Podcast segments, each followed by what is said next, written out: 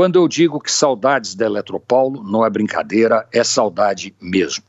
Sinto falta da incompetência leve da antiga distribuidora, da sua forma simpática de deixar a cidade sem luz e de seu 0800 que fingia estar fazendo alguma coisa e acalmava o povo que ficava no escuro, conformado com a escuridão, sabendo que de um jeito ou de outro a turma da Eletropaulo tentaria dar um jeito. Quantas e quantas crônicas desceram o pau no Eletropaulo? Cheguei a lançá-la para o troféu mais incompetente de todas as empresas incompetentes e eles se animaram, fizeram força, mas baixaram a bola quando perceberam que a CET não entregaria coroa sem luta.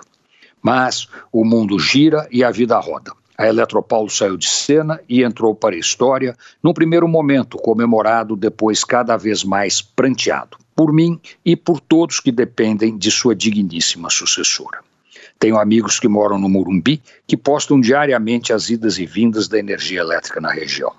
E aí me volta a antiga cisma. Será que os diretores da distribuidora de energia de São Paulo não estão prontos para inaugurarem uma fábrica de velas? Meus amigos enfrentam um inferno na terra como se estivessem pagando seus pecados pecados que ninguém sabe se eles cometeram, até porque este é um campo muito particular e com certeza não cabe a uma concessionária de distribuição de energia se arvorar em árbitro do juízo final e decidir quem paga e quem não paga seus pecados aqui na Terra. É uma vergonha. É uma vergonha, é uma vergonha. Mas mais vergonhoso ainda é o poder público, o poder concedente não fazer nada, apesar de não ser segredo do que está acontecendo.